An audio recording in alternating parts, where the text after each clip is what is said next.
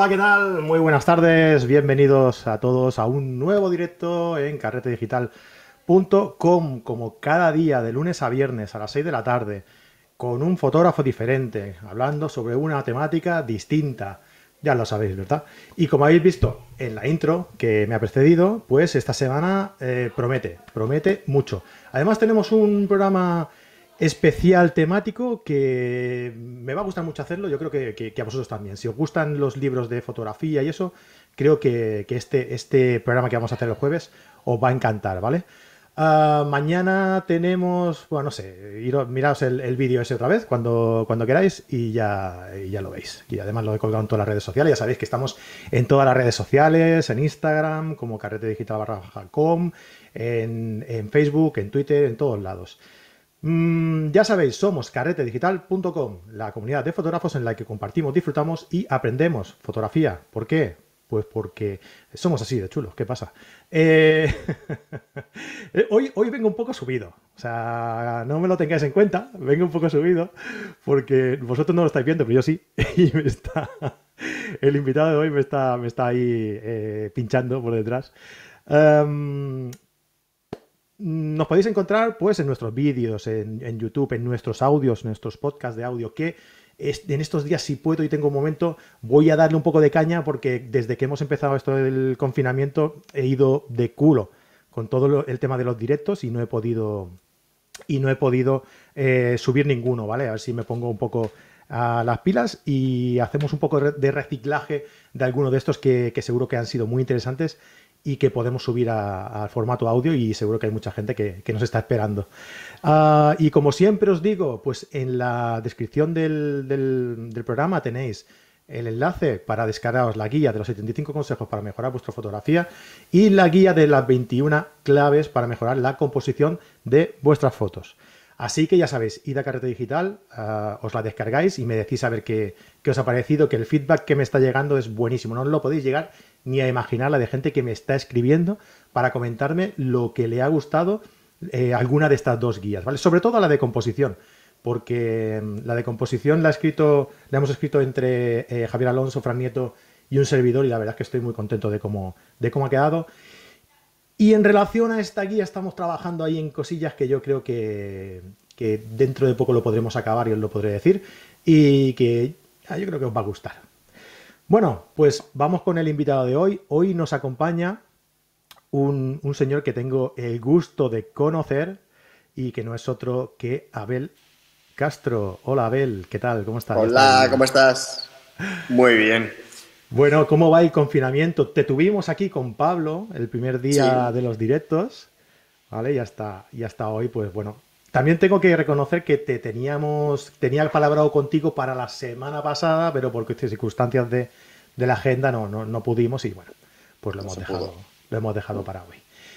Ah, ¿cómo, estás? Eh, Abel está en Innovafoto, lleva encerrado todo lo que lleva de, confinamiento y, yo creo que se está volviendo medio loco, un poquito más, un poquito más de lo que estaba, ¿eh? tampoco mucho más, ¿verdad?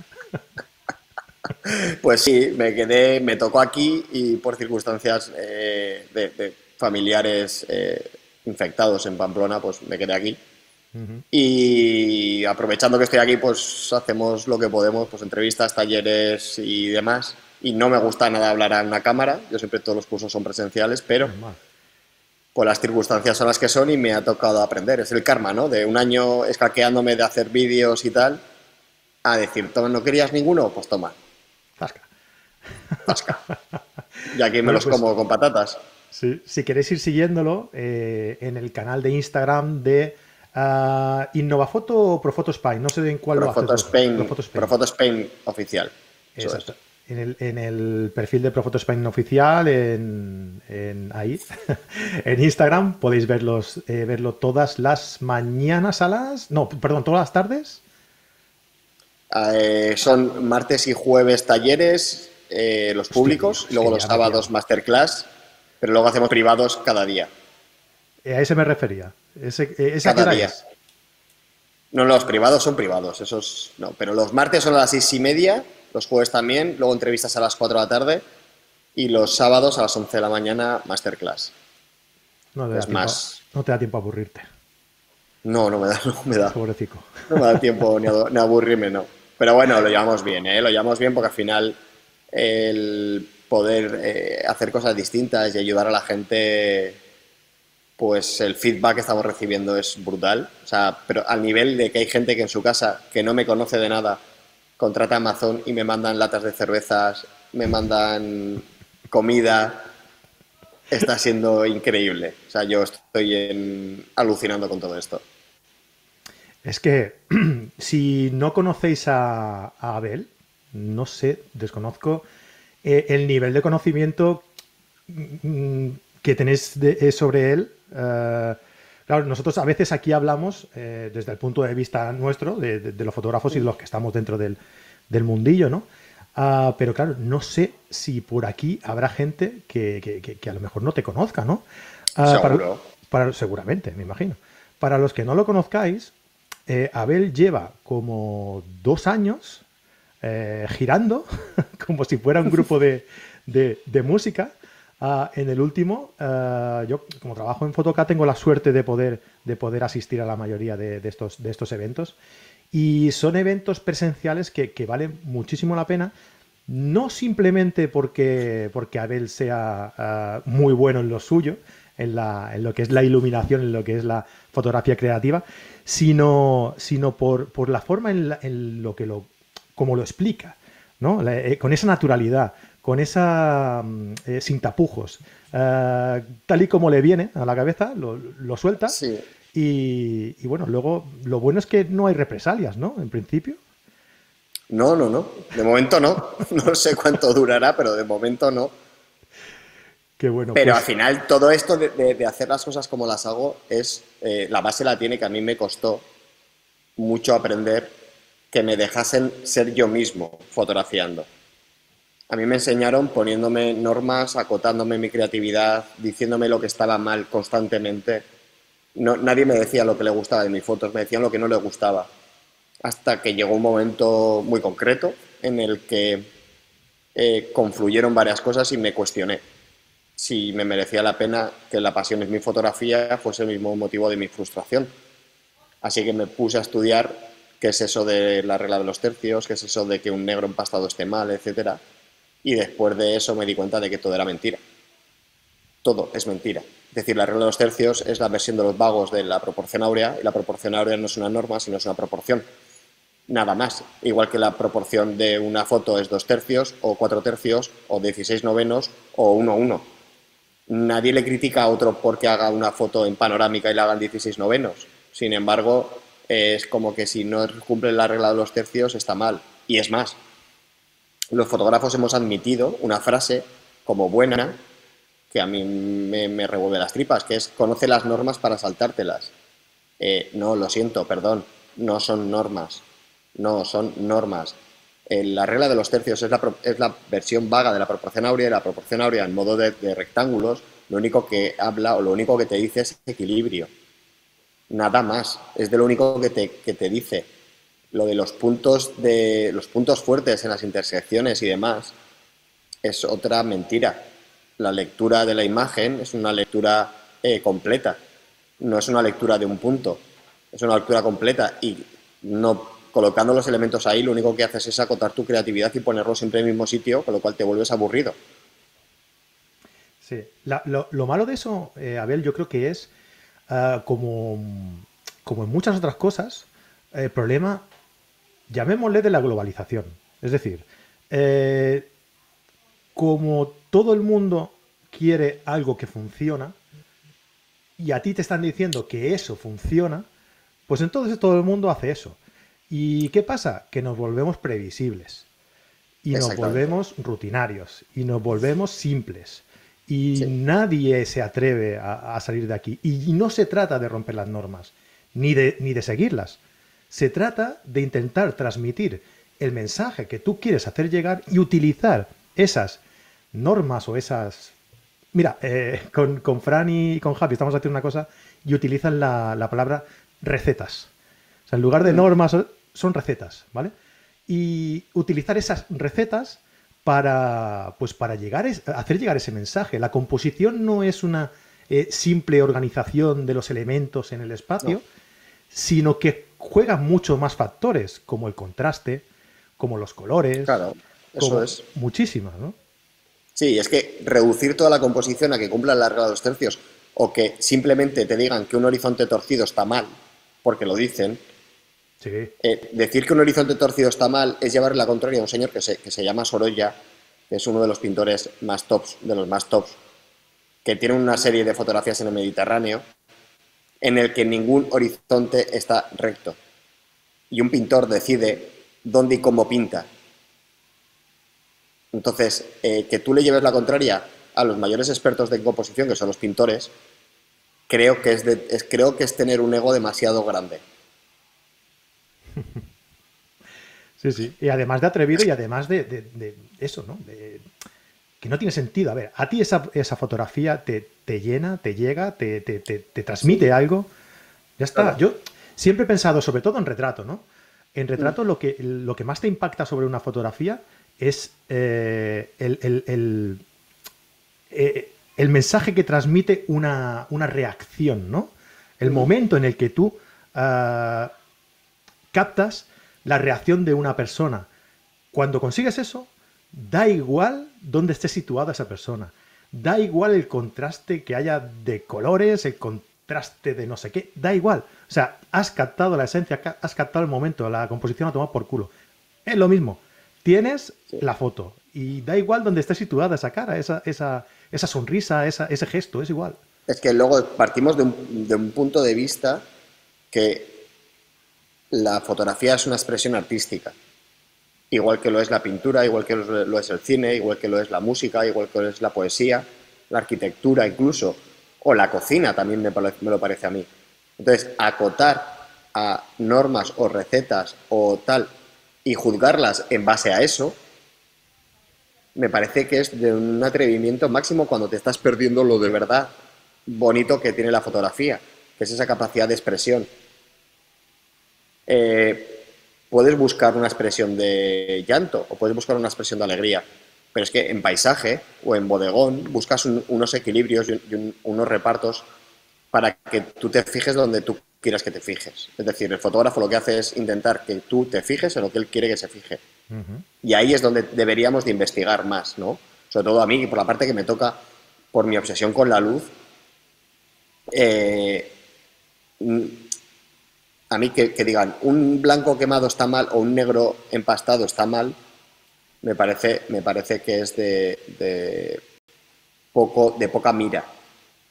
Porque quizás si tú ves la foto en completo, desde fuera, así a lo lejos, ves que tiene todo el sentido utilizar un espacio negativo empastado completamente negro para que tú veas lo que yo quiero que tú veas.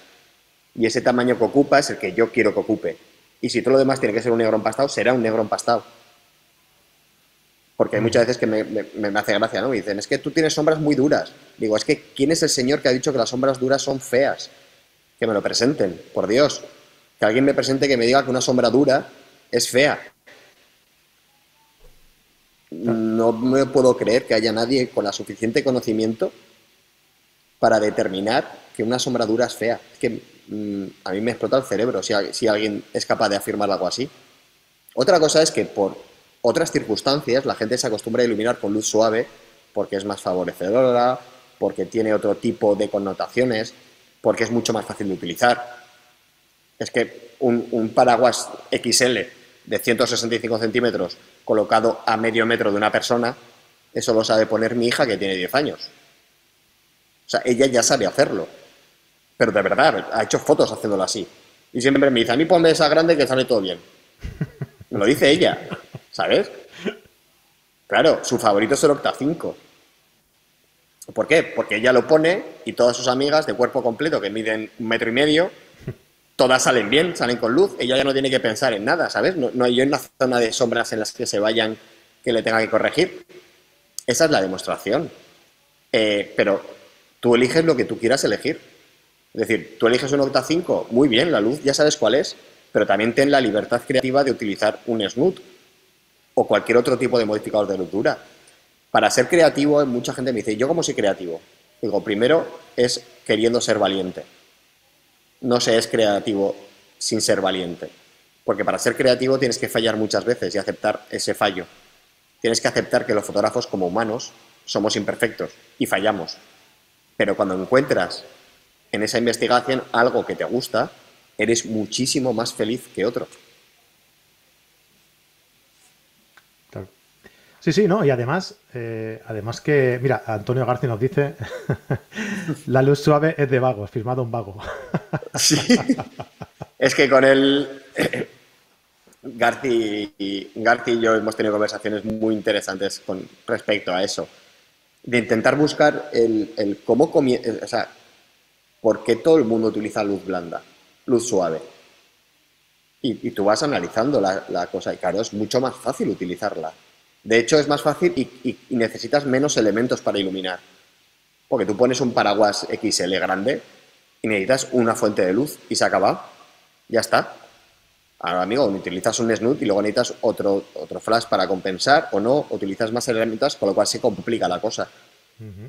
Y luego encima la vas a subir a tu Instagram y esa foto va a haber un fotógrafo que entre y la mire y te diga, se te han empastado los negros, esa sombra es muy dura. Ya lo sé, gracias por darte cuenta. Me ha costado 15 minutos conseguir lo que he conseguido. ¿Sabes? Eres muy amable por, eres muy amable por darte cuenta. Yo subí una vez una, una foto en la que el horizonte estaba torcido porque la forma de las nubes eran como, como una especie de ave fénix que salía del horizonte. Claro, entonces digo, hostia, pues para darle más fuerza ¿no? a, la, a, la, toma, mm. Eh, pues me cuadraba más que, que, el horizonte estuviera torcido. Evidentemente, ya lo sabía. A la hora de subir la foto, los 15 primeros comentarios fueron, el horizonte está torcido. Digo, ¿Sí o qué? ¿En serio? ¿En serio? Sí, no me he dado cuenta, fíjate qué cosas, ¿eh? bueno, Pero eso voy, eh, es que ese tipo, de, ese tipo de cosas, mira, los fotógrafos, por regla general, nos han educado y nos han enseñado a que la crítica constructiva es decir lo que no te gusta de una imagen. Pero no solo eso, sino decir lo que está mal de una imagen.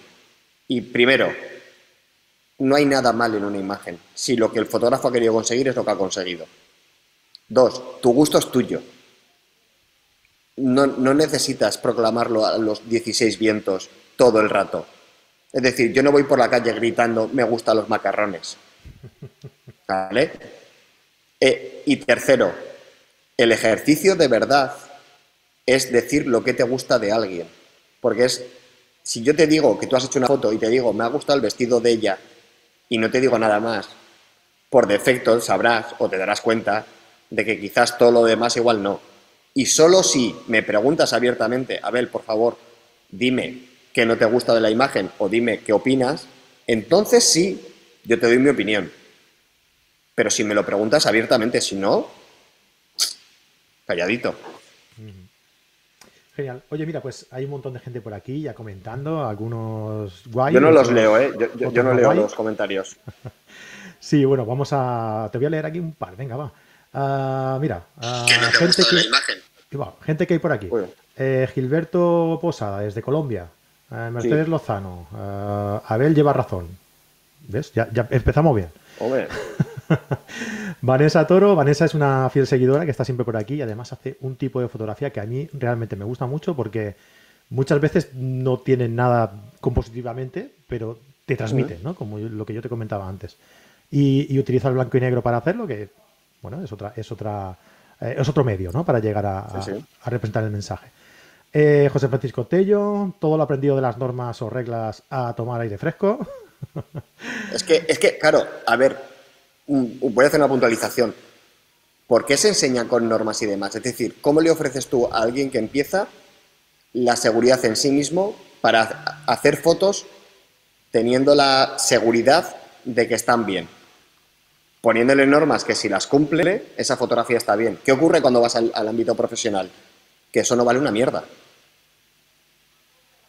la seguridad, aunque se tarde más, yo a la gente que empieza se la daría a él mismo en su manera de mirar. Potenciaría y buscaría, investigaría para fortalecer que su mensaje sea el suyo. Pero no en que su fotografía, si cumple la, regla de los tercios, ya está bien. Pues no, no, señor. Seguramente no. O sea, por poner las cosas en un sitio determinado, quizás le falta todo lo demás para que la fotografía tenga que tener lo que él quiere que tenga. Y ahí, claro, ese, ese trabajo es mucho más difícil y es mucho más largo, sobre todo. Tardas más en hacerlo. Pero yo iría por ahí. Yo resumiría un poco todo este primer tramo del, programa como, como, mm, ya que el programa se llama Cómo ser un fotógrafo creativo, eh, pues sería una primera parte diciendo que eh, la composición eh, es importante, ¿vale? Pero no hace falta ni saber normas, ni estudiar normas, ni nada, simplemente representar lo que tú tienes en la cabeza. Claro, es que, y aparte de todo eso, es decir, luego hay cosas que son representativas. Y os pongo el ejemplo de los colores, ¿vale? El blanco, nosotros lo tenemos como, como un color de pureza, de luz y demás. Sin embargo, en África, el color de la pureza es el negro. Es que también tiene muchos aspectos culturales y educacionales.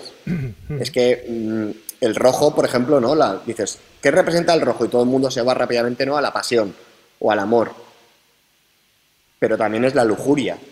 Es decir, en qué contexto pongas ese rojo cambiará el significado de uno a otro. Por eso no es nada fácil aprender composición, ni, ni, siquiera eh, aprender fotografía en general. El otro día me dijeron, ¿cómo le dirías a alguien que se dedica a la fotografía? Y le diría que es la profesión más bonita del mundo, porque el día que te mueras habrás aprendido una última cosa. Sí, sí. Bueno, o no. Igual has llegado tarde, ¿eh? bueno, pero a ver, seguro que sí. Vale, eh, pues lo dicho, esta primera parte, eh, digamos que, es una forma de reconocer la, composición como, una, ah, como un medio para ser eh, creativo, ¿no? Ah, ¿Qué otra forma, ah, qué otros medios reconocerías tú a un fotógrafo para, para desarrollar esta creatividad? Eh, haciéndose las preguntas provocativas que provocan, a su vez, que te atrevas a hacer algo. Es decir, si a mí se me ocurre una idea, ¿no? Y digo, vale, mm, voy a hacer una serie de fotos, voy a hacer una serie fotográfica que tenga que ver con el color rojo. ¿Vale? a, esa, a esa idea primigenia, a esa idea base, tú le puedes lo puedes abordar desde varios puntos de vista. El, punto de vista para que sea creativo es decir, ¿y si, y si le sumo no sé qué, no sé cuántos? ¿No? ¿Y, si, lo hago todo con rojo, pero que todo tenga el mismo tono de rojo? ¿Y si hago una gama de rojos? ¿Y si esa gama de rojos la utilizo en tres planos visuales? ¿Y si la utilizo en dos? Pero como es solo un rojo, ¿y si lo utilizo solo en un plano? ¿Y si, y si, y si? Y vas completando la idea. Una idea no tiene partes malas nunca. Las partes malas las encuentras a la hora de llevarla a cabo y de ver si las puedes cumplir o no. Es decir, a mí se me ocurre, oye Fran, te voy a hacer una foto en el Machu Picchu que te cagas. Vale, la idea es buenísima. Pero tú me dices, Abel, no te puedo pagar ir al Machu Picchu a hacerla. Eso es un tema de logístico, es un tema de, de consecución, no de idea. Las ideas son todas buenas. Ahora bien, ¿cómo las aplicas a tu terreno? Pues poniéndolas todas en esa base, en ese contexto de decir, ¿cómo consigo que parezca el Machu Picchu sin que sea el Machu Picchu? Pues coño, tú estás en Barcelona, busco una montaña que se parezca al Machu Picchu en algo y te la hago ahí. O cambio el concepto Machu Picchu de ruinas y busco unas ruinas que las tengas tú cerca. Pero la idea no es mala, no es mala que yo te quiera hacer una foto en Machu Picchu. Lo malo es que no tenemos los medios necesarios para poder acometerla, con lo cual tenemos que buscar las alternativas a esa idea buena. Y para ser creativo hay que cumplir, para mí, tres factores. Una es que se te ocurra. Dos, que sepas cómo hacerla. Y tres, hacerla. Aunque te equivoques, aunque salga mal. Pero cumplir las tres cosas. Porque si solo se te ocurre, pues eres un creativo de imaginación. Si se te ocurre si se te ocurre y sabes cómo hacerlas, eres un creativo de imaginación y resolutivo. Pero si no la haces, no estás cumpliéndolo. Tenemos poca aceptación a la frustración, a lo de intentar conseguir cosas, sino intentar hacer algo y no conseguirlo. Una vez que te curas en eso, eres más valiente porque sabes que si no lo consigues, esa frustración te va, va a ser el motivante para volver a intentarlo de otra manera con otra cosa. Para mí eso es lo fundamental. ¿Tú crees que hay mucha gente que se queda en el primero o segundo punto de los que has dicho, pero sobre todo en el, en el, tercero? Que, no, llega al tercero, me refiero. Sí, sí, eso es, eso es, que, cumple las dos primeras, pero el tercero a la hora de hacerlo, sí, o sea, los fotógrafos, yo en plan broma digo que los fotógrafos como plan, como, como, como secta, como agrupación de personas con una misma pasión, eh, tenemos muchos defectos y uno de ellos es que somos los mejores fabricantes de excusas del mundo. Es decir, para todo lo que no hacemos tenemos una lista de excusas así de grande. Cuando si luego tú te lo miras para adentro, tú contigo mismo, quizás todas las excusas no son eh, de tal calibre como tú las creías. ¿no? La norma general es, es que no tengo tiempo. Bueno, vamos a analizar tu semana, vamos a analizar tu mes. Que quizás igual sí hay, igual sí podemos sacar algo de tiempo, ¿no? Que te lo digan a ti. pero, pero es un tema, pero es un tema, es un tema de mm, ser creativos es más una actitud que una virtud. Yo creo que ser creativo es más una actitud. Todo el mundo somos creativos. Mm. Claro, al principio cuesta, claro, como cuando empiezas a escribir, ¿no? Tienes que pensar cada letra a la hora de escribir. Pero una vez que lo has hecho un número de veces, ya te sale solo. Claro. Yo eh, creo que el problema está en, que no lo hemos hecho un número de veces determinado. O sea, es decir, nos quedamos en la idea y, normalmente la creatividad eh, te, viene cuando con la seguridad. Es decir, tú has realizado mm. eh, una idea, la has puesto, has, hecho un boceto de una idea, la piensas, la pones en el papel, dices, ¿qué me hace falta? Esto, esto, esto y lo otro. Uf, es que para conseguir todo esto yo creo que no voy a, Oh, esto ya es imposible. Oh, esto no sé qué. Coño, pues lo que decías tú del Machu Picchu, ¿no? No puedes ir al Machu Picchu. Bueno, vamos a buscar otra, otra alternativa. Al final, a lo mejor la idea es totalmente diferente a la que tenías planteado al principio, pero la vas a hacer. ¿No? Practica, pum, pum, pum. vamos a practicarlo, vamos a hacerlo, me, equivoco, eh, corrijo, me equivoco, corrijo, me equivoco, corrijo.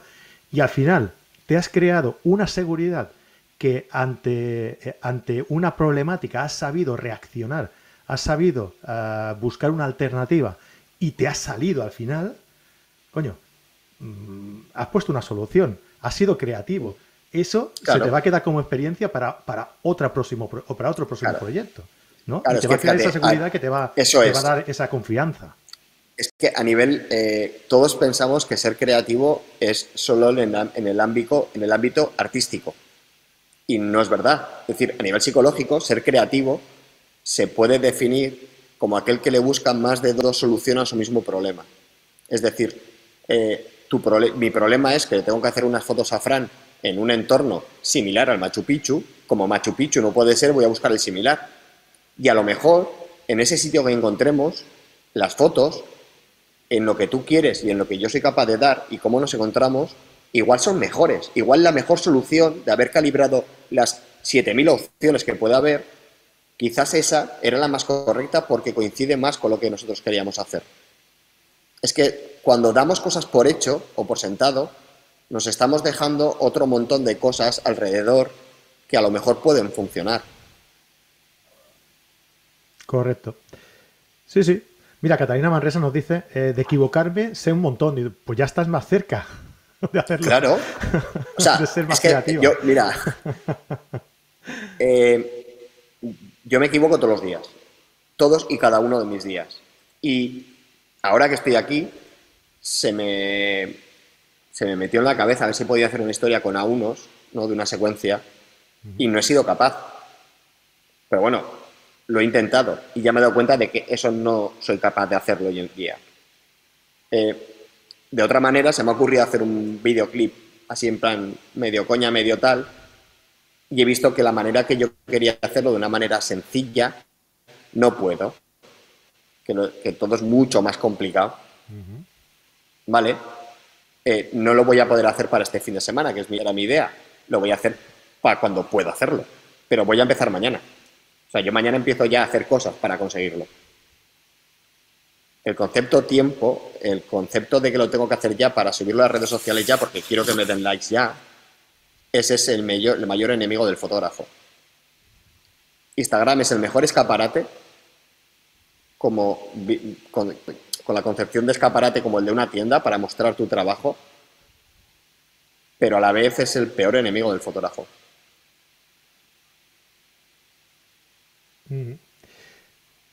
Eh, a ver, es que ahora, ahora me, van a, me van a tirar de las orejas, porque yo siempre, eh, ahora que dices tú eso de, buscar los likes y demás, yo, siempre, eh, en todos los directos de, de estos días, hay un momento en el que le digo a la gente, venga, os prometo no sé qué si me, si me ponéis un like aquí, ¿no? Y ya sé que es una forma burda y, triste de, pedir, pero me hace ilusión. Más, más, tristes de robar que de pedir. que de pedir. A mí me hace ilusión, oye, que dices, venga, va, si os está gustando el programa, si, si creéis que Abel tiene razón, que no sé qué, oye, pues dejando un like aquí al vídeo y oye, a mí me hace ilusión ver cómo suben, cuando, cuando lo dices, te sientes como realizado, ¿no? Como, como, como que tienes un poder, ¿no? Que dices, oye, dices algo y la gente responde, ¿no? Oye, para mi ego, eso, eso es bueno, ¿eh?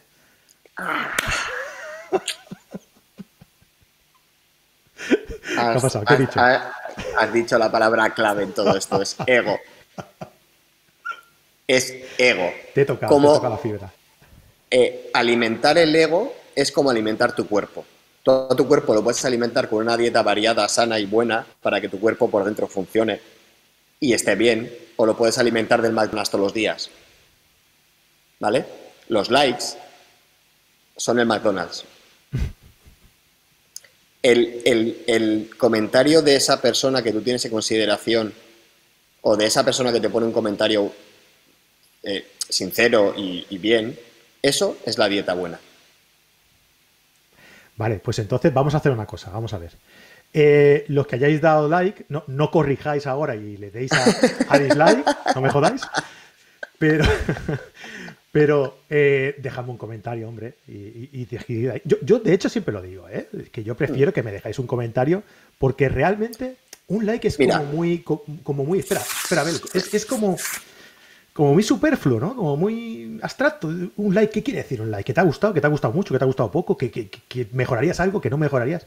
Si me dejas un comentario, me dices, oye, eh, cállate ya, tío, no, no, te enrolles más, o, habla menos, o, deja hablar más al invitado, o, yo qué mm. sé, lo que sea, pero sea que atenerme.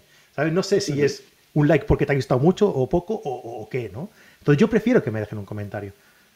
Sí, mira, eh, yo hablo con muchos fotógrafos al día, muchos eh, la única diferencia entre lo que ellos hacen, unos hacen y yo, es que yo lo digo. Porque todos en privado, todos lo decimos. Todos pensamos parecido, por lo menos con todos los que me relaciono yo. Y el año pasado estuve dando curso presencial a más de 3.000 fotógrafos. O sea, que se dice pronto, ¿eh?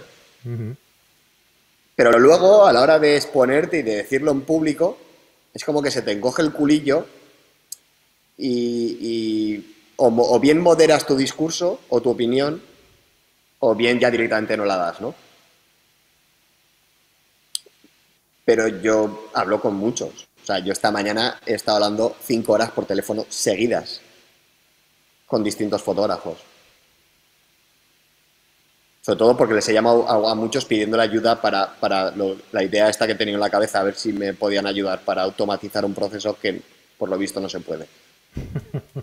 Aunque hay alguno por ahí investigando y tal, pero no se puede. Pero bueno, pero el tema del ego, eh, el ego y el miedo en fotografía son igual de malos e igual de importantes por una sencilla razón.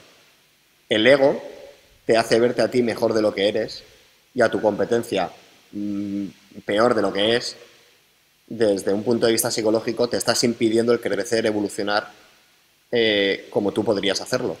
Y el miedo te hace verte peor que lo que ves a, los demás y a los demás mejor de lo que te ves a ti.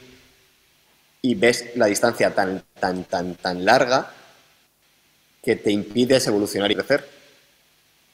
Entonces, eh, yo creo que son dos aspectos que deberíamos de aprender a gestionar mejor porque nuestra fotografía va a evolucionar más como nosotros somos, como nosotros evolucionamos y crecemos. Yo no soy el mismo Abel que era hace cuatro años. Mi fotografía no debería de ser igual que hace cuatro años. Claro, lógicamente. ¿Tú dirías que el ego se mejora con siendo realistas y, el miedo se mejora eh, siendo eh, menos envidiosos? El ego se mejora siendo realistas. El ego, el ego se mejora cuando. Pues se mejora, no. digamos que se compensa. Se corrige. Se, corrige. Se compensa, sí, sí, sí. Yo creo que el ego se compensa o se corrige cuando ves a todos tus compañeros fotógrafos como compañeros fotógrafos y no como competencia. Totalmente de acuerdo, 100%. Y el miedo se corrige de la misma manera. Mira, te voy a dar un detalle más, como está por ahí, eh, ya se lo dije a él, eh, lo de la hora canalla esta que hemos montado así en plan coña y tal, y no sé qué, para, para pasárnoslo bien, para divertirnos y demás. Estamos García Gil, eh, Antonio García, Pablo Gil, Jordi Toirán y yo. Y hubo un fotógrafo de, de, por ahí que me dijo, oye, ¿por qué compartes cosas con Antonio García si los dos explicáis iluminación? ¿En serio? Sí. Y le dije... Y, le también, y Pablo también, ¿no? Sí, claro, no, no, pero, es que él como, que lo ve, nos ve más específicos, ¿no? Y es de, eh, tú eres muy tonto. O sea, ¿sabes por qué comparto algo con él? Porque es muy majo y es muy buena persona.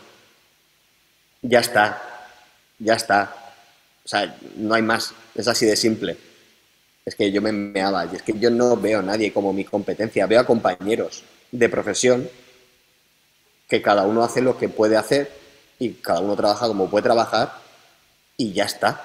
Mm. O sea, el cliente, no hay ningún cliente que tenga, eh, que sea mío o sea, de, o sea de Rita. Me da igual, en bodas es igual. O sea, las parejas son de quien contratan. Antes de que contraten a alguien, no es de nadie.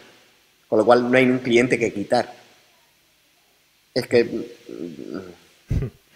Sí, porque realmente eh, yo diría que, volviendo un poco al tema de, la creatividad, eh, un arma eh, realmente efectiva para ser, para ser creativo es hacer lo que te gusta. Si tú te basas en lo que hacen los demás para hacer tu trabajo, te limitas mucho.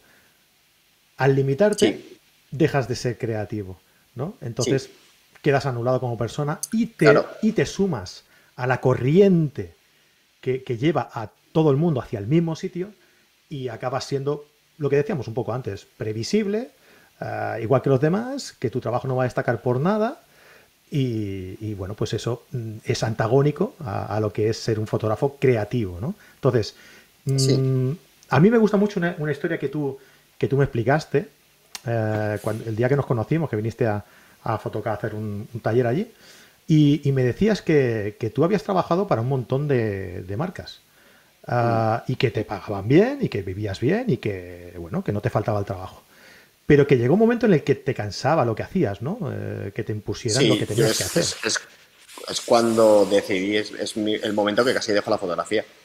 Pues a eso me refiero no a ese paso que tú mm, decidiste decidiste dar no sé si es un paso atrás o adelante o al lado, pero que es un paso para ser feliz. Para mí es un paso para ser feliz. Es decir, eh, la fotografía llegó un momento en el que me daba dinero, pero no me iba a dar tanto dinero para compensar eh, mi conciencia conmigo mismo y mi lealtad a lo que me gusta y me apasiona. Entonces, en plan broma, digo que yo tuve que decidir en ser supermillonario, multimillonario, o ser feliz. Y como multimillonario no iba a ser, pues decidí ser feliz. Ya está. Pero es, es, una, es una elección personal, ¿eh? O sea, mm, yo, respeto mucho y tengo muchos amigos que eh, hay uno que se llama el mercenario de la fotografía, que hace fotografía de, de publi de producto eh, y cumple rajatabla lo que le mandan, es un ejecutor técnico perfecto y hace un trabajo increíble, pero es aburrido y feo. O sea, de trabajar, no feo lo que consigue, ¿no? Pero él va como quien va a una cadena de coches y trabaja, o sea, ya está, va, lo hace lo que tiene que hacer y se va y chispum. Y su trabajo personal, fotográfico, no se parece en nada, pero en nada a su trabajo profesional.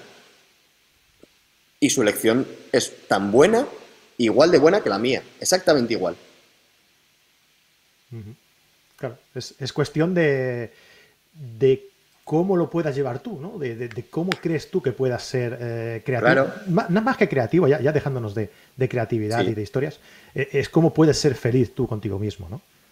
Sí, yo para mí, para mí eso es muy importante. Por eso mm, digo lo que digo con, con la confianza de que es lo que yo opino y pienso. Que yo no soy ningún poseedor de verdad de nada. Pero de nada. O sea, yo con. Y, yo me río, porque es. Yo con treinta y pico años. Mm, descubrimos. Mis hermanos y yo descubrimos que mi madre no se llamaba Puri, que se llamaba María Purificación Crucita. Entonces, para nosotros, mi, mi madre era Puri Puri y era mi verdad, era la verdad absoluta. Hasta que, por circunstancias, fue como, a ver qué pollas pone aquí. O sea, yo todo lo pongo en relativo. Entonces, claro, eh, yo, no, yo, solo, yo solo opino de lo que yo opino y de mi experiencia y de lo que yo creo. Que si coincide contigo bien y si no, también bien. O sea, exactamente igual de bien, ¿no? Es como lo, lo de ser creativo, lo de los gustos, lo de las mm, sombras duras, los negros empastados, eh, los horizontes caídos. Es de, ¿te gusta el naranja? Sí, muy bien. A mí me gusta el verde, también muy bien. A mí me gusta el rojo, también muy bien. O sea, que nadie me diga lo que me tiene que gustar a mí. Que yo ya sé lo que me gusta a mí. No me impongas tu, tu gusto sobre el mío, por Dios. O por favor. Y ahí, cuando tienes esa convicción, empiezas a ser creativo. Hmm. ¿Tú no crees que por, cultura o por... No sé por qué, pero estamos como un poco como, eh, como obligados a, decidir entre, entre una cosa y, otra, ¿no? Sí, sí, yo en plan coña con eso, con lo de la fotografía, más es de... Hace años se discutía entre analógico y digital. Eso se superó y se discutía, se discutía entre Nikon y Canon. ¿Sí? Eso se superó y se discute entre con espejo o sin espejo. Eso parece que se va, se está acabando ya esa discusión y ahora es cámara móvil.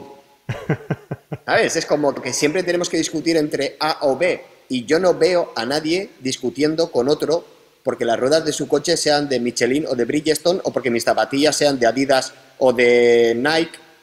No, perdón. que no? Te, mueves poco por los mundos de, del transportista. Ah, bueno. A ver, yo, fotógrafos discutiendo sobre el tipo de rueda que lleva. claro. hablo, hablo de gente normal, no. O sea. es que claro, hay mucha gente que no me conoce. Para mí, los niveles de fotografía son iniciación, medio, avanzado, friki y psicópata, ¿vale? Yo vivo en la psicopatía. En el último. Ahí, en el último. Claro, eh, a nivel psicópata, yo entiendo que habrá dos personas que discutan. Seguro que hay alguien con un coche de carreras que discutirá si Bridgestone o Michelin o tal, seguro. Pero a nivel normal, ¿sabes? O sea, que, haya dos fotógrafos muy psicópatas que discutan sobre si a mí me gusta más eh, el 85, a mí me gusta más el 50, a mí el 105 o tal, yo bien, o sea, bien pero a nivel general, que la discusión sea desde el aficionado que ha cogido una cámara y se la compra Canon y ya es de Canon a muerte, ¿sabes? Que es lo que pasaba antes. Alguien se compraba, bueno, y de hecho ni se la compraba, se la regalaban. O sea, le regalaban una Canon porque su madre se la había regalado para su cumpleaños y ya era de Canon a muerte. Eso para mí no tiene ninguna lógica. Y es una discusión mm, que a mí, como mucho, me hace gracia. Está, está, está claro, está claro.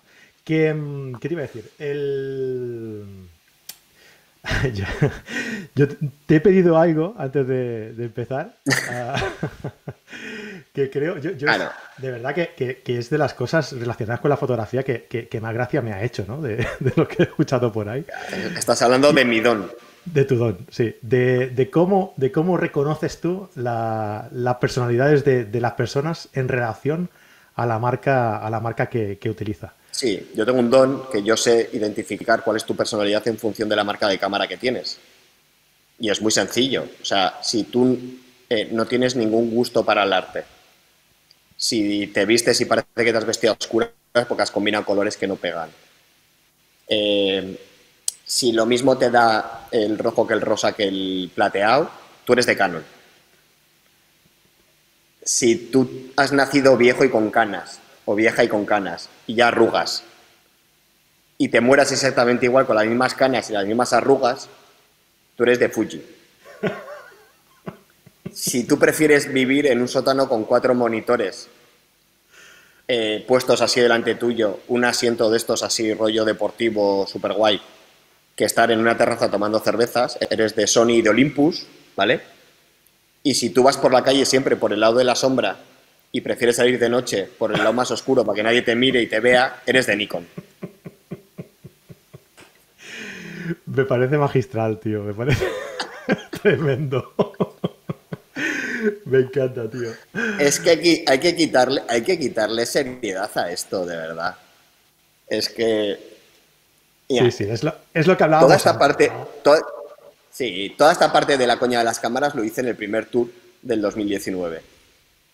Eh, en el último tour, que fue entre octubre y noviembre, había gente que venía y me decía: Oye, mira, soy un canoso, y me enseñaba la Fuji, ¿sabes? Y era súper gracioso porque lo hacían con todo el cariño, lo hacían con esa gracia, tío, de la broma, ¿no? Del troll. Y, yo me reía un montón porque eh, somos como muy autoritarios, son muy, ¿no? me he comprado esto, lo voy a defender a muerte, ¿no? Hmm. Pues no, tío, ya está, te has comprado, tienes tus razones, tus motivos, son todos buenos, ya está, sigue. No tienes que justificarte ante nadie que te hayas comprado una cosa u otra. Por Dios. Calla que Antonio, Antonio García nos dice. dice, yo con las cámaras soy como Whitney Houston con las drogas, me gustan todas. Qué grande. Y Pablo, Pablo me dice que. espera, espera, que voy a, voy a, voy a leer a alguien, alguien más por aquí también, que si no. Alguien serio. Jesús, Jesús, ah, hombre, Jesús, ¿qué tal? Jesús García Flores nos dice eh, que conmigo la ha clavado. Él es de Sony ahora mismo, digamos. Pero, pero es un Sony prófugo, era de, Nikon antes, o sea que Sony, Sony, Sony Nikon, lo que tú decías. Eh, pues eso, él, está, él no tiene ni luz, está a oscuras, ¿sabes? Está a oscuras en el sótano ese. Y dice Pablo eh, que, que, te pregunte por Godox, Pablo Gil. Pablo, un abrazo, tío. Sí, yo también te mando un abrazo y luego te digo dos cosas. Eh, Godos, no tienes que contestar, ¿eh? Si no quieres. ¿eh? Sí, no, no, no, por Dios. Eh, todo lo que echa luz, echa luz. ¿Vale? Es decir, somos capaces de admitir y de entender que las bombillas de nuestra casa las compramos unas que son más o menos caras porque duran más y la luz es mejor, ¿no? Se ve mejor con esa luz. Pero los sensores de nuestras cámaras que se alimentan solo de luz, eh, vamos a algo que quizás no da tanta luz, o tan buena luz, o tiene problemillas. Entonces, ¿en España qué ocurre? Que en España nos han educado a comprarnos un cuerpo, un objetivo, después comprar el 5018 fijo, eh, después eh, un zoom y después cambiamos el cuerpo. Y después de, de cambiar el cuerpo nos compramos el 85 fijo o el 24 fijo o no. Y pero los que hacemos equipo, otra vez. Eso es. Pero los que hacemos retrato, los que, los que utilizamos flashes, bien sea en estudio, bien sea en exterior, era de, nada, cualquier cosa que eche luz y fuera, ¿sabes? En España hemos estado un poco engañados porque veníamos, en España había dos marcas que se llevaban casi todo antes, que eran Bowens y Multiblitz, ¿vale? Que eran, eran, eran unos flashes muy duros con unos, unos, tubos de destello de flash muy buenos. Luego ya lo de los condensadores y todo eso ya, bueno, ¿no?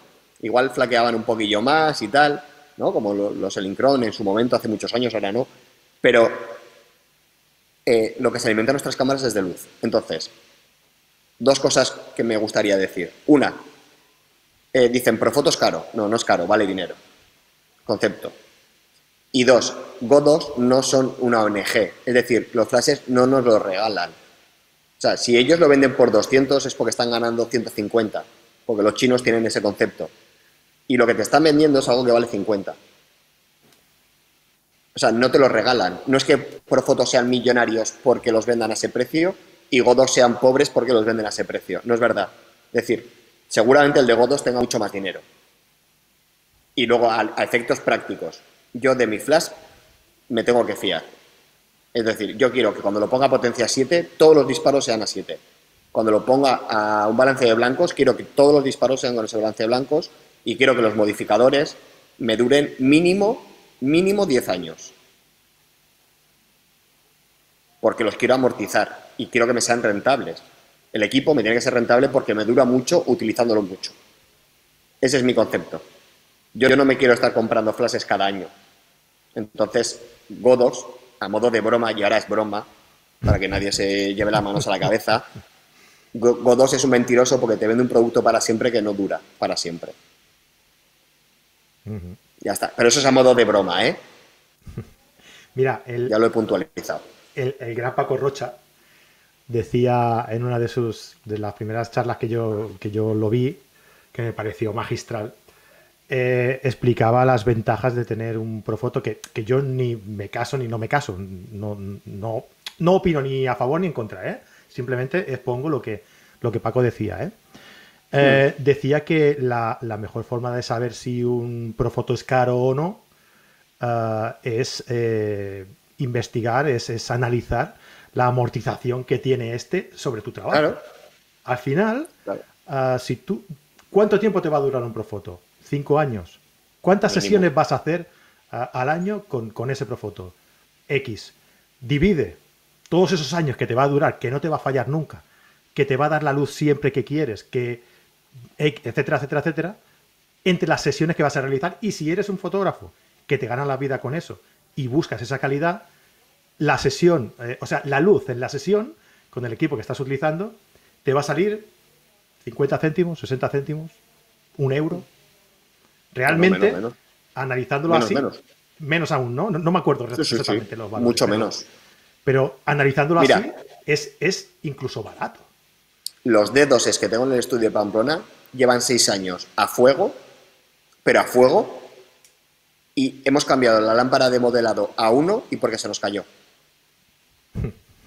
Dime si eso no es rentable o no. Las horas de, de, postproducción, sobre todo de corrección de balance de blancos, que nos hemos ahorrado, son infinitas. O sea, pero infinitas. Eh, ya solo por eso para mí es rentable. Es que es igual que si yo me compro un objetivo, es que me compro un objetivo fijo, porque me da mucha más nitidez y mucha más calidad, y pagas el dinero y lo entiendes. Y todo el mundo lo entiende, ¿no? Y dice, ah, es que has comprado eso porque, claro, es que es mejor y funciona escandalosamente bien y como mi trabajo me requiere en ese nivel de calidad y yo quiero ese nivel de calidad, lo hago. Pero tú no te comprarías un objetivo que a veces te enfoque y a veces no. Tú no quieres eso en tu equipo. Tú quieres fiarte de él y que te enfoque siempre. Pues a nivel de luz es lo mismo. Pero en España no tenemos esa educación. Porque yo creo que, vamos más a lo inmediato, ¿no? O sea, que a mí me hace falta la luz ahora mismo. Y cualquier cosa. Y cualquiera. pues ya está, pues está. Pero si lo miramos un poco a, a medio plazo o largo plazo, pues seguramente que, nos saldría mejor así. Mira, Mercedes, Mercedes Lozano nos dice, eh, yo he dado el salto de Nikon 5500 eh, a Fuji X-T3 y vaya cambio, dice. Claro, Mercedes ha, salido de la cueva, del salón oscuro con la silla de, gamer, pero ha salido tarde porque ha salido ya mayor. de hecho, Mercedes, Mercedes, cuando cogió cuando cogió la XT3 le salieron canas. Así Ahí está. directo. Vaya tela. Eh, a ver, yo, eh, para acabar, me gustaría, me gustaría ah, que le explicaras también a la gente. Es que, es que Abel es, es, un, mundo de, de, cosas y cada uno tiene su historia. Y a mí me gustaría que explicaras a la gente cómo cojones, por decirlo de alguna manera, puedes subir eh, en Instagram Ah. no sé cuántos miles de seguidores, ¿vale? Eh, sin subir una puñetera foto desde hace, ¿cuánto? ¿Tres años? Un, no, un año y pico. En, marzo del el 2 de marzo del 2019 subí la última. Pero ya antes había dejado la carencia de subir fotos. A ver, ¿cómo lo haces? Porque yo llevo intentando, que por cierto, lo digo ya aquí, lo dejo dicho. Eh, nos faltan 900 para llegar a 10.000. si yo tampoco no es por llegar a 10.000, es... En Photocad. No, en, en carrete digital. Ah, no es por llegar a 10.000, Es porque me dejen poner los putos enlaces en las stories. Sí, el sweep up ese, ¿no? El, sweep up. Por favor, quiero que me den enlaces. En la, próxima, en la, próxima hora canalla te vamos a mandar a todos ahí a que, que os troleen. Os lo agradezco mucho. Y, cuando, llegues, y cuando llegues a 10.000 les diremos que se vayan todos. A mí mientras me dejen en 10.000, luego ya que hagan lo que quieran. Vamos, a ver, cómo eh, eso. Esto, o sea, a mí no... De, partiendo de que mi gusto personal es que no me gustan las redes sociales, no me gusta mi exposición pública. Es decir, me ha tocado todo esto por un, es casi una autoflagelación conmigo mismo. ¿vale? Yo vivía muy feliz haciendo y, estando a mi bola por ahí. Instagram se fue de madre. Eh, se fue de madre. Entonces, tengo amigos psicólogos y tengo un Ricardo, que es que lleva las redes sociales y tal. Y fue de, ¿qué pasaría si dejamos de subir fotos a Instagram? ¿No? ¿Qué pasaría con la cuenta? Se moriría. Vale. Le dije, vamos a hacerlo. Y desde entonces estamos, están sacando capturas semanales de estadísticas. Y hemos llegado a tener estadísticas tan bestias como que en una semana hemos tenido 94.000 impresiones en la cuenta, sin subir una foto. Y ahora con esto del encierro este y de hacer todo lo que estoy haciendo con Profoto, pues me está viniendo todo, todo el tráfico para allí y en cinco semanas hemos crecido como 2.000 2.000 seguidores. Mm. Pero es, por un tema de, investigación. O sea, al final nos ha parecido mucho porque eh, la parte del psicológico, Jaime, lo que está analizando es cómo eh, las personas por, por, mensajes directos, cómo nos escribe, ¿no? Y cómo la manera que tiene de escribirnos y tal. Y luego, a modo, a modo de anécdota, que ahora ya no cuenta para nada porque está paralizado con todo esto, el, trabajo de Puli más chulo que me ha salido los últimos dos años entró por un mensaje de, oye Abel, ¿qué tal te va? Que hace mucho que no veo que subes ninguna foto, ¿va todo bien? Y era de una publicista y yo le contesté, sí, tía, es que estoy haciendo esto, ah, qué interesante, quedamos para tomar un café. Y en ese café surgió la idea que me dijo ella, joder, tenemos un briefing con un cliente que no nos, le hemos mandado seis ideas, no le ha gustado ninguna. Y le dije, joder, ¿por qué no le planteas esto? Se lo planteó, le gustó y lo voy a hacer. Ahora ya se ha paralizado, pero, pero es a modo de anécdota, ¿eh? O sea, que, nadie. Yo no estoy recomendando a nadie que deje de subir fotos a Instagram ni cosas de estas, o sea, no, no, no. Pero como yo soy así, pues eh, pese a las presiones que tengo de tienes que hacer, tienes que hacer, tienes que hacer, pues no lo hago. Y ya está. Si en realidad yo estoy convencido que, que, fueras bromas aparte, que, que al final uh, las redes sociales son una representación de la, de la sociedad en sí y, se representan muy bien. Si tú eres una persona que allá donde vas te haces con todo el mundo nada más entrar, pues evidentemente cuando, cuando entras en una red social haces igual, te haces con todo el mundo y, todo el mundo te empieza a seguir. Si tú eres una persona que, bueno, tienes tus reservas a la hora de entrar, pues una red social reflejas lo mismo que eres en, en persona, ¿no? Ah, y, tú eres así, pues tú vas a los talleres, eh, eres abierto, la gente luego le gusta cómo trabajas y, no sé hasta qué punto la gente, ojo con lo que voy a decir, ¿eh? no sé hasta qué punto la gente te busca por tu trabajo o porque eres tú, porque realmente eh, tú no enseñas tu trabajo en tu red social. No. Entonces ahí hay que pensar un ni, poco. Ni en, los ni en los talleres. en los talleres hay dos condiciones una es que yo disparo en directo, conectado para que la gente vea en directo cómo se la foto resultante.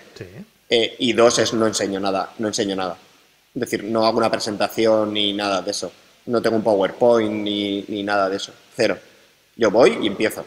Y ya está. Cuento quién soy para que la gente entienda que lo que hago es porque yo soy quien soy y porque yo veo la luz como la veo y entiendo la fotografía como la entiendo, pero para que luego tampoco crean que esos son valores absolutos. ¿No? Lo hablábamos eh, con otro par de fotógrafos que la gente que te dice, ¿ya qué potencia está el flash? ¿Qué más da? Si esto solo funciona aquí porque estas dimensiones de, sala son las que son y esta persona tiene la ropa del color que lo tiene y ella tiene el color de piel que lo tiene. En cuanto tú cambies cualquiera de esos factores, la foto ya no ya necesita otros valores de cámara y otros valores de potencias. Pues lo mismo. Yo quiero que lo vean, no quiero que me crean. Yo quiero que me dejen de mostrárselo. No que, no, que vean fotos mías. Ahora me, estaban preguntando que, dejara por aquí tu Instagram. Ahí lo tenéis, ¿eh? Me están, mandando, me están mandando capturas de, los comentarios y hay un tipo ahí que se llama Ángel Fernández. Ángel, que es del norte, que es un tipo entrañable, que es buena persona al extremo y que te mando un abrazo desde aquí enorme, porque es, mira, el dar formación, de lo que más me alegro es de haber conocido un montón de gente. Y gente como Ángel es el resumen perfecto de eso. Un tipo brutal, o sea, brutal. Qué bonito. Increíble. por Dios. es que es así, tío. Es que es un tipo, vamos, le aprecio un montón. Pues, Ángel, ya sabes lo que, lo que opina aquí el amigo de ti. Ah, señores, eh, un verdadero placer tener a, Abel aquí con nosotros, Abel en estado puro. Ya habéis visto que el título, el título era un poco por poner algo, porque realmente hemos hablado de todo. No, pero, hombre, le hemos ido dando vueltas todo el rato, más o menos al tema, ¿no? A cómo ser creativo. Sí, yo creo que sí. Sí, es que para ser creativo es que no hay una fórmula. Exacto es, un compendio de, comportamientos, ¿no? Quizá. Y... Sí, y, una, hora, una hora te dejarías como 100 cosas fuera y esto es para... De hecho, ser creativo, eh, ni siquiera la gente se, pone de acuerdo a definir ser creativo, qué significa ser creativo, con lo cual, si nadie se pone de acuerdo a ser creativo, eh, pues imagínate intentar compartir algo para que la gente pueda trabajar sobre ello, ¿no? Uy, que se me va aquí la, el foco. Está la cámara. ¿Ves? Si te enfocas con un Tanron, pues. No, ya, algún día, te, algún día te contaré con qué me enfoco. Pues nada, me vais a ver así. Ahí, pues así, así tienes tu rollo, ¿eh? Así tienes tu rollo, ¿eh? Estoy más guapo que, que de normal. En realidad estoy más guapo que de normal. Así que. Espérate. que tú desenfocado, desenfocado tienes tu rollo, ¿eh? Yo desenfocado gano mucho. Gano más desenfocado que desnudo. O sea que ahí te lo dejo.